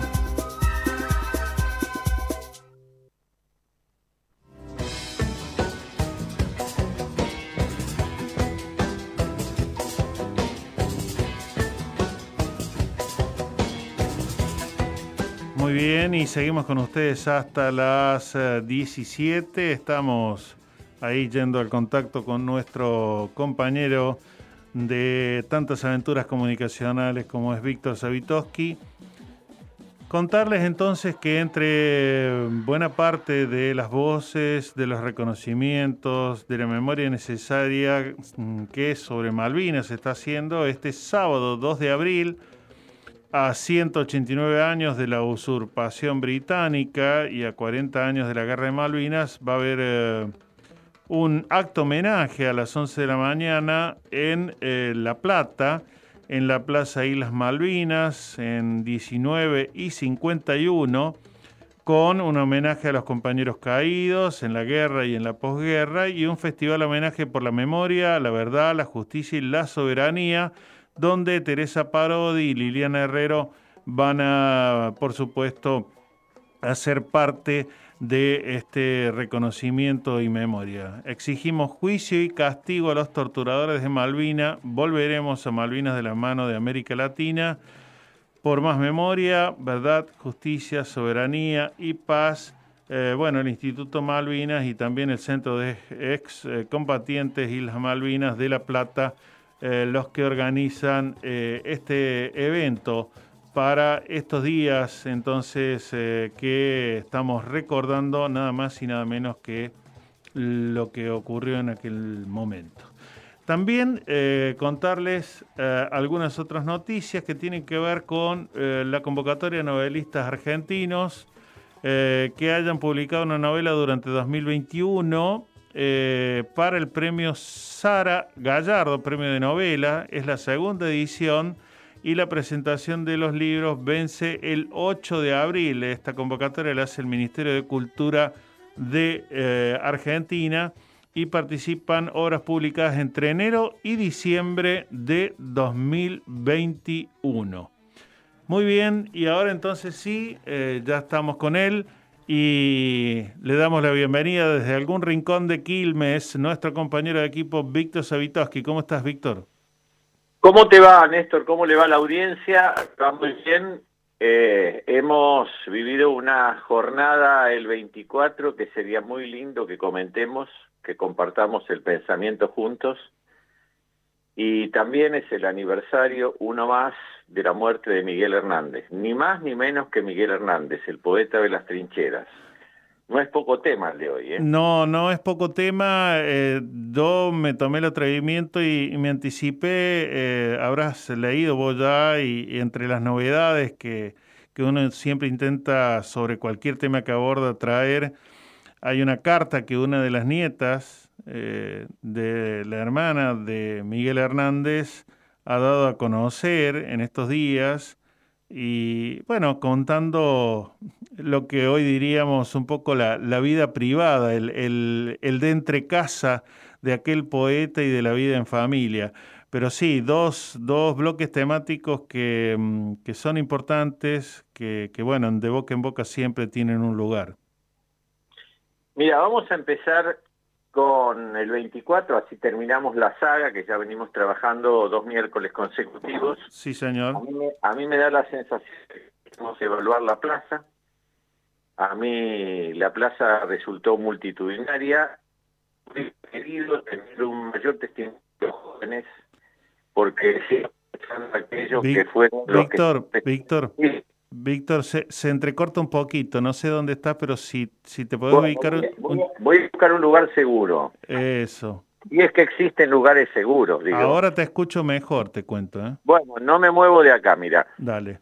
Este, te decía que me hubiera encantado poder entrevistar a muchos jóvenes, porque son aquellos que no vivieron, por lo tanto tendrían un testimonio bastante diferente al que tenemos lo que lo vivimos. Entonces, Busqué, tomé algunos datos, tomé algunos testimonios, me parecieron algunos maravillosos y por supuesto que la columna de la cámpora fue descomunal. Si nos metemos en las profundidades de la columna de la cámpora vamos a encontrar maravilloso y despreciable simultáneamente. Y creo que no hace falta decir por qué. Cada uno sabe que hay una feroz interna que se pulsea mostrando la fuerza de cada uno y por otro lado también se sabe que la cámpora nunca falta un 24 a la plaza. Sí, señor. Las dos cosas son ciertas. Y no hay que decir una para quedar bien y la otra, sino que intentemos siempre decir la que, lo que nos gusta y lo que no nos gusta. Tal cual. Y aparte hay una cosa que para mí resulta este, absolutamente indiscutida, es la fecha donde la enorme mayoría del pueblo argentino se siente confluir en algo que ya entra en el terreno de lo indiscutible, más allá de algunas voces que siempre aparecen, que son las voces mismas, que como te dije alguna vez, produjeron el golpe de saco y corbata. Porque si uno piensa que desde Celestino Ay, se entrecorta, Víctor, se entrecorta. Ah, Ay, qué lástima. A, a ver si podemos recuperarte mejor. Eh, a ver, ve- veamos si podemos retomar entonces el contacto. Estamos con Víctor Savitoski, ni más ni menos que haciendo un poco un análisis ya un poco más con los ojos, con la mirada de eh, lo que era ya no solamente el discurso de los organismos de derechos humanos, sino eh, el caminar ahí hacia la plaza, distintas columnas, distintas agrupaciones, distintas familias que se dieron cita, más de 200.000 personas eh, se calculan eh, solamente aquí. Es decir, uno siempre tiende también en el relato periodístico casi una ve- ve- ve- versión o visión ombliguista, cuando en realidad eh, lo que ocurrió ocurrió en muchas plazas del país, de Córdoba, los datos que recibimos de nuestra querida escritora María Teresa Andruet y tantos otros, es que alrededor de 100.000 personas también eh, caminaron el 24 de marzo. Así que estamos ahí intentando recuperar eh, la comunicación con nuestro querido Víctor Savitoski. A veces eh, las líneas nos juegan una mala pasada, yo diría, uno suele decir las líneas cuando en realidad son las empresas que siguen vendiendo a mansalva sin seguir invirtiendo en mejores conectividades. Esto implica, por supuesto, mayor cantidad de antenas, también conexión satelital, entre tantas otras cuestiones. Pero ahí andamos a ver si podemos eh, recuperarlo en este momento, ¿sí? Entonces estábamos hablando con Víctor Savitoski un poco de la plaza, de las presencias eh, que son infaltables o que por lo menos vienen marcando siempre tendencia, eh, como la cámpora, decías Víctor, y, y tantas otras. Sí, te decía que tam- también e- este- esta idea de escuchar con mucha atención lo que los jóvenes a través de este tiempo, 16 años, fueron recogiendo como testimonio, la de sus papás, la de los amigos más cercanos de sus papás, la de la, educación misma que de alguna manera también empezó a empujar esto de la memoria, y la verdad que los testimonios que recibí fueron maravillosos, incomparables quiero decirte que esto es de una gran satisfacción. Esa es la parte que me llenó de alegría haber estado en la plaza. Normalmente es, valioso compartir. Es, me encuentro el 9 de julio y Avenida de camino hacia la Casa de Gobierno y regreso hasta este veo espectáculo que es un espectáculo magnífico de artistas populares de todos los tamaños y todas las dimensiones. Música, canto, baile, tambores, todo lo que uno puede imaginar, teatro ni hablar, títeres, también figuras, gigantografías maravillosas que demuestran que el 24 de marzo también es una fiesta por aquel sueño de un mundo mejor que tenían los que desaparecieron y los que lamentablemente Hola, Víctor. 24 en la. Sí, sí, eh, en- en- hasta donde te llegamos a escuchar eh, la palabra celebración, que, que coincide de alguna manera con lo que en algún momento del, del relato del documento de los organismos decía Tati Almeida, ¿no? que cada 24, y por suerte hemos vuelto, para poder eh, celebrar, pero no celebrar la tragedia, no celebrar el genocidio, sino celebrar este encuentro y eh, esta perseverancia para seguir apostando a la memoria, para seguir buscando la verdad y para seguir exigiendo justicia. Temáticamente, no demasiado.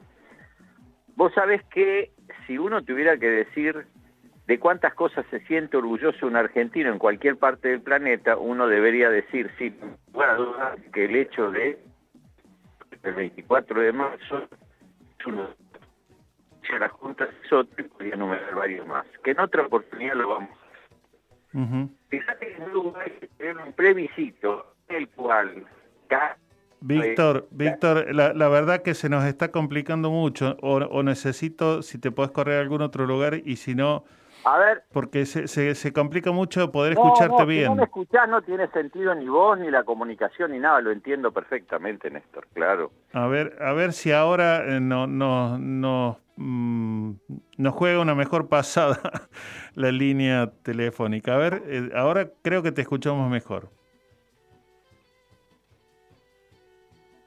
No. Bueno. Eh, Vamos a, vamos a, a darnos y, y, también con los oyentes una pausa necesariamente. Eh, vamos a apostar también desde el arte, eh, hablando de memorias, de recién mencionábamos los eventos que hay en torno al 2 de abril, a Malvinas, así que vamos a ir con uno de los temas tan conocidos ah, de los artistas nuestros. Sí, ahí vamos, no cortes, Víctor.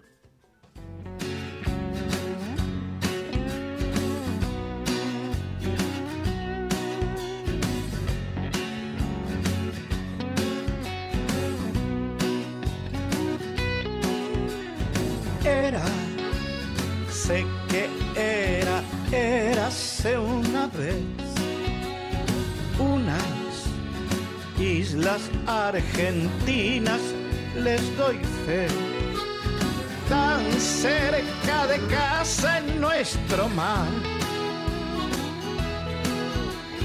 Tierra de Yamanes y Shelgnam donde ahora se habla buen inglés. Aunque cierta vez hablaron en francés, cuando Luis Antoine de Bougainville fue a colonizarlas para el rey de Francia y fundó Colonia Port San Luis en 1763 y las bautizó Les Malouis en honor al puerto Saint Malo. Pero ya ves, después las tuvo que vender al rey de España, quien 603 mil libras les pagó y así volvieron a ser nuestras cuando el sol de la revolución de mayo las libró. El peso de la historia decidió que allí flameara nuestro pabellón.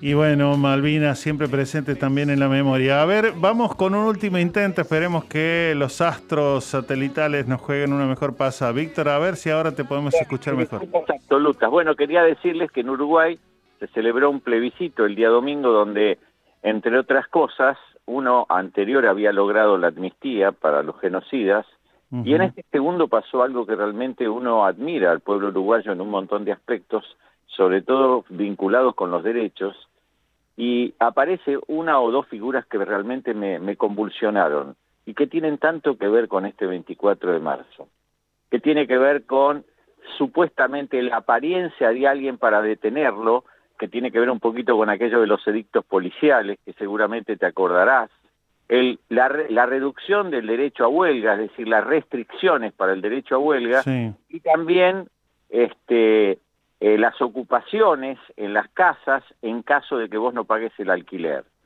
Y todo eso significó para mí de un gran impacto porque significa que hay un avance fenomenal en el mundo neoliberal y de eso queríamos hablar cuando hablábamos del 24 de marzo, que fue instalado de alguna manera definitivamente como segundo laboratorio después de Chile para que nosotros no tuviéramos nunca más opción a recuperar aquella idea de patria soberana. Eso quería contar y bueno, el golpe de saco y corbata se refería en síntesis a todos aquellos ejecutores de este plan siniestro que dura hasta hoy. No olviden las figuras que estaban presentes y las figuras que están presentes hoy y seguramente encontrarán que son fotocopias. Sí, eh, yo digo que, bueno, venimos desparejo con el panorama en América Latina. Por momentos recreamos esperanza con un Chile ahí con Boric, con un, una Francia Márquez y Petro tal vez en Colombia, hoy estábamos hablando ahí con nuestra colega en Colombia, eh, con tal vez un Lula en Brasil de nuevo, con nosotros que todavía no, no sabemos qué, es esto, pero bueno, eh, se supone que intenta no parecerse a lo que tuvimos hasta 2019 pero al mismo tiempo un castillo que intenta ser destronado a, a toda costa en menos de un año y lo de Uruguay. Así que eh, como dice nuestra madre y abuela, no quedará otra que estar en la calle y seguir luchando, ¿no? Maravillosa conclusión. Pero vamos a dedicarle unos minutitos a, a Miguel Hernández. Dale. En algún momento, seguramente, uno tiene guardado en su memoria la frase suprema de lo que es la dignidad. Y yo tengo guardada en mi memoria la frase suprema de Miguel Hernández de dignidad en un momento después de mucha cárcel, mucha tortura, mucha hambre, está preso en, en, España y recibe una carta del generalísimo Franco, al menos eso se decía, uh -huh. seguramente no fue el que la escribió. Y le decía a Miguel Hernández si él se retractaba de todo lo que había escrito públicamente, que iba a tener una hermosa casa frente al mar, iba a tener una pensión vitalicia, y entonces a partir de ahí su vida podía ser muy diferente a la que estaba sufriendo y mucho en ese momento. Y Miguel Hernández contestó, aunque tuviera mil vidas, una a usted no le daría. Esa para mí es la obra suprema de alguien que tiene una dignidad en el sufrimiento más increíble, pensar que uno de sus hijos, el primero, muere de hambre y aquella famosa canción inmortalizada por Serrat que se llama Nana para la cebolla y la expresión más terrible de lo que significa hambre y morir de inanición, que quiere decir morir de hambre.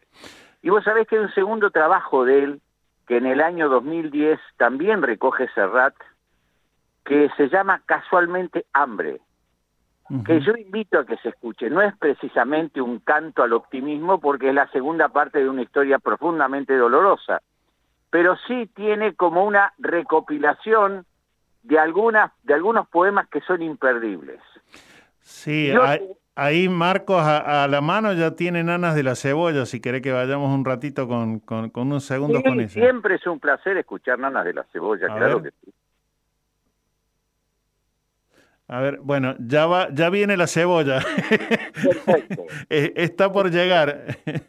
Eh, Vos sabés que también y, hay otro hecho de Josefina, su esposa, con pero respecto si, a su segundo si no, hijo. Claro, y si no tenemos ahí el otro que fue además cortina de tu programa, llegó con tres heridas. Claro, claro. Eh, cortina y nombre. Cortina nombre, y nombre. cortina y nombre, que lo tenemos ahí nomás, eh, Marcos, entre el material que trajimos hoy.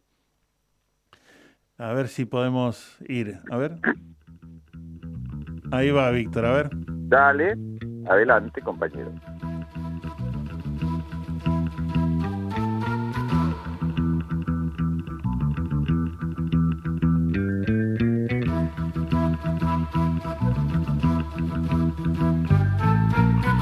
Llegó con tres heridas, la del amor, la de la muerte, la de la vida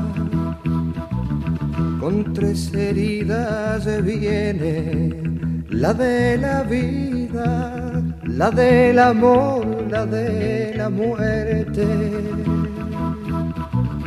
Con tres heridas yo, la de la vida, la de la muerte, la del amor. risa me hace libre, me pone alas. Soledades me quita, cárcel me arranca. Boca que vuela, escarcha de tus días, corazón que en tus labios Bueno, hay un, un mix entre Nanas de la Cebolla y Llego con tres heridas. Maravilloso. Mira, quería contarte eh, esta otra continuidad de dignidades. Josefina, como te decía antes, su esposa en determinado momento también sufriendo grandes penurias económicas y un niño que empieza a crecer y necesita una escuela, y hay una escuela jesuita, cuyo director le ofrece que le entregue Josefina todos los inéditos de Miguel para que quedaran en su poder a cambio de toda la carrera de su hijo. Josefina continuó la dignidad de Miguel y se fue sin decirle una sola palabra, solo una larguísima mirada de despedida. No, Eh, cuando uno habla de pronto de las tentaciones de la condición humana, creo que ambas tentaciones, la de la educación del hijo como la de una casa frente al mar, son dos tentaciones supremas, sobre todo en condiciones de extrema pobreza. Creo que esas son las dos pautas que a mí me dicen quién es Miguel Hernández. Pensar que viene de un lugar donde todavía existía la vida a través de un mundo absolutamente rural. Él vendía leche de cabra que producían y que el padre no quería que estudiara porque él decía que no podía hacer otra cosa que pastor y, y pastor tenía que morir. Claro. Ese enfrentamiento con el padre dura hasta la muerte. El padre nunca lo fue a visitar a ninguna de las tantas cárceles que tuvo que visitar Miguel. Indudablemente, ese, esa dedicación a la cultura, al arte, a la poesía, a los poemas, también le costó la vida. Y otra cosa es su identificación ideológica. Es decir, había que ser el poeta de las trincheras en tiempos de la derrota, porque en el, en el tiempo de los triunfos es maravilloso. Pero la derrota marca también de alguna manera la gigantesca figura de Miguel Hernández. Sí. Yo creo que esto es lo que un poquito queríamos contar de él. Sí, tal cual. Y, y bueno, hay tanto que, que se recrea en las redes, qué sé yo, pero uh, una de las cuestiones que inclusive te, te marca, nos marca tanto, eh, también en el pensamiento, ¿no? Él dijo en algún momento, quien se para al llorar, quien se lamenta contra la piedra hostil del desaliento, quien se pone a otra cosa que no sea el combate, no será un vencedor, será un vencido lento. ¿no? Y, Qué hermosa, ¿eh? y- Qué hermosísima frase, ¿eh? y no, y qué potencia para, para decir, el loco, deja de, de, deja de la- lamentarte y solamente de, de- de ser criticón, o sea, jugate en algo, porque si no ya, ya, ya estás como eh, ahí atornillado a, a siempre estar lamentándote y siempre eh, perdiendo. Y la verdad es que me Hay parece... una por ahí que anda latiendo hace mucho tiempo que dice basta de lamentaciones, es tiempo de dignidades. Y creo que lo que dijiste vos es exactamente eso. Eh, es un poco para mí como el rescate de lo mejor de la condición humana. Y- Porque lo otro lo estamos viendo progresivamente, ¿no? Pero no perdamos de vista, este Néstor, este plebiscito que se hizo, este referéndum que se hizo en Uruguay, porque el triunfo que se produjo ahí con los 135 artículos habría que leerlos porque es un gigantesco retroceso, no solo para Uruguay, por eso te lo quiero decir, sino para toda Latinoamérica. Sí, señor. Y desde la mano de la literatura también cómo se ha sabido contar aquellas luchas y, y- y cómo se entregó la vida aún a manos de tanto autoritarismo. El desafío de boca en boca para Sawitowski en algún próximo programa es que este año están los 100 de Roberto Art. Ay, bueno. Con Ay, bueno. la crónica de Severino de Giovanni, me estoy acordando en este momento. Eso es sublime. Estás hablando del hecho periodístico más sublime que creo que existe junto al de José Martí para el diario La Nación de lo que pasó el día que ejecutaron a los mártires de Chicago. Son los dos hechos que yo tengo como sublimes del periodismo. Por supuesto, la carta de Rodolfo Walsh, ni hablar. Sí, señor. Son- serían tres ya. Sí. La carta todavía no hablamos, algún día hablaremos. Sí, señor. Y bueno, cuánto material y cuánto que vamos a seguir compartiendo con todos los oyentes de Boca en Boca. Así que te mando un enorme abrazo, más allá de que tengamos la contra de las compañías de celulares.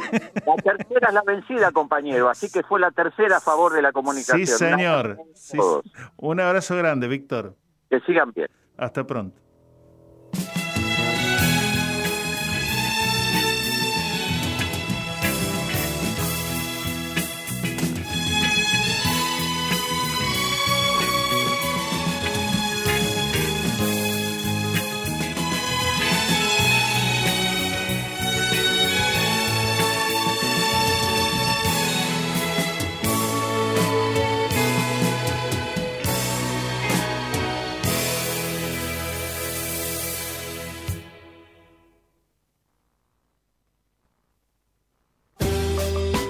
Nuestras producciones las podés volver a escuchar en debocaenboca.wordpress.com.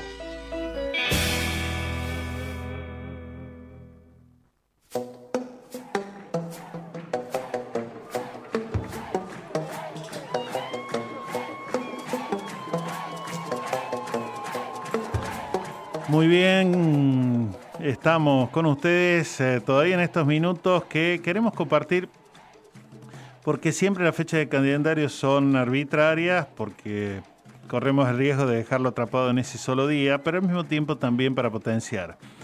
Hace apenas 3, 4 días ha sido el Día Internacional del Teatro. Y si bien los hemos tenido en algún momento aquí en el piso de la radio, creo que la semana que viene estaremos al habla con algunos actores y actrices eh, que queremos mucho, que trabajan realmente con, con tanta pasión y profesionalismo, como es Lorena Sekeli, Pablo Mariusi, entre otros, que están a punto de estrenar este primero de abril en el Teatro del Pueblo a las 22.30 el viernes, eh, Pajarita, que está basada en una de las obras de Roberto Art. Así que mm, eh, queremos eh, compartir con ustedes parte del audio de la promo que está en las redes eh, de la mano de la voz de Pablo Marius y precisamente Pajarita. Eran las cinco. 5.30 tal vez cuando el gallo olvidó su canto. Un rayito de sol se abrió paso en la penumbra. Una sombra cruzó la aurora. Un tranvía gritó de miedo. Mientras tanto, allá lejos, una muchacha sola cruzó la calle, cerró los ojos y besó un sueño.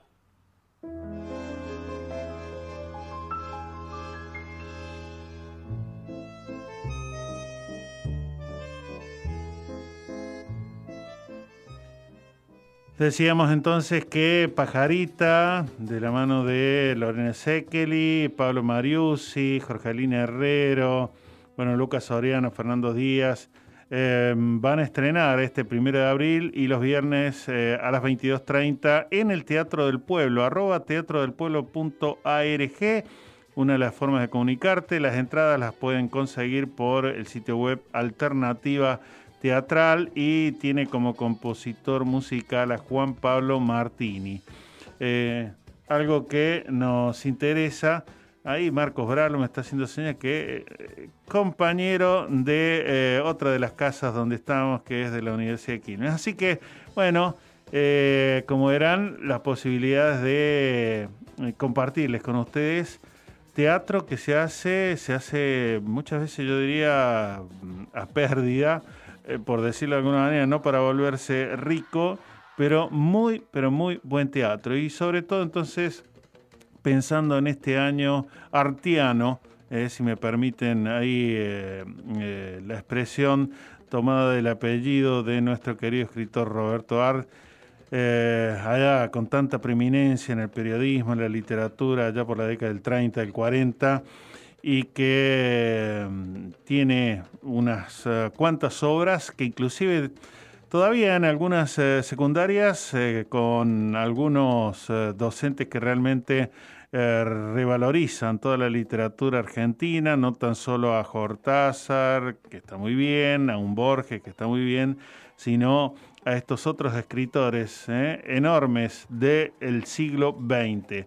Y bueno, nosotros que tenemos también en nuestro siglo XXI a nuestra querida María Teresa Andrueto. Con ella también estaremos pronto vienen al habla en una entrevista porque se viene eh, próximamente una nueva edición de la Feria del Libro eh, Internacional aquí en Buenos Aires, así que vamos a estar también eh, con lo que ocurre y va a ocurrir con la programación y con todo lo que siempre es un evento más allá del precio de los libros. No piense por ahora solamente en el precio de los libros, eh, tanto o más caro que un kilo de carne. Usted dirá, bueno, necesito el kilo de carne y el libro quedará para un segundo momento.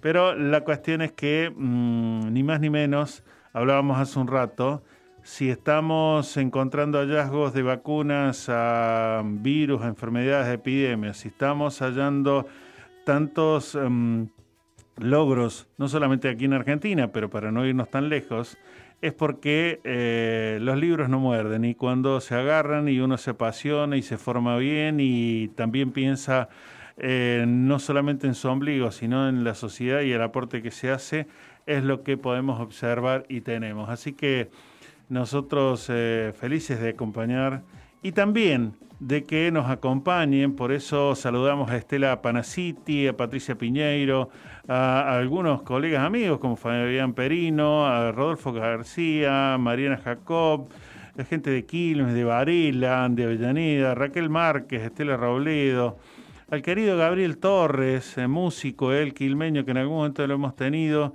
y lo traeremos, eh, a la colega Cecilia Obregón, mm, Universidad de Avellaneda, a María Becky, a Esne Acosta, mm, a Beatriz Narváez, eh, bueno, Mm, escuchas y algunos queridos eh, amigos que también nos siguen, inclusive a través de las redes.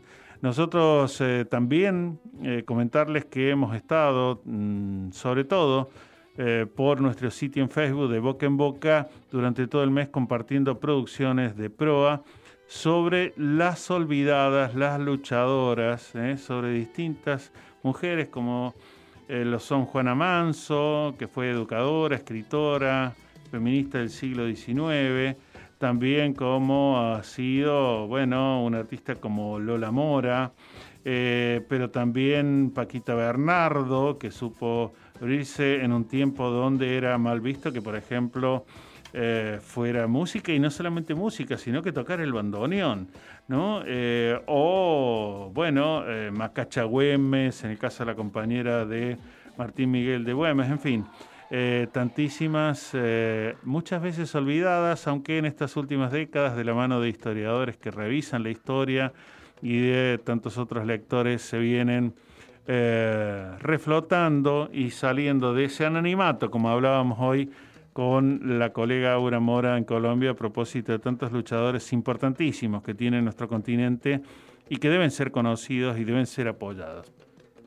Creo que nos queda tiempo como para un temita musical antes de despedirnos y cantar las zurras. Vamos.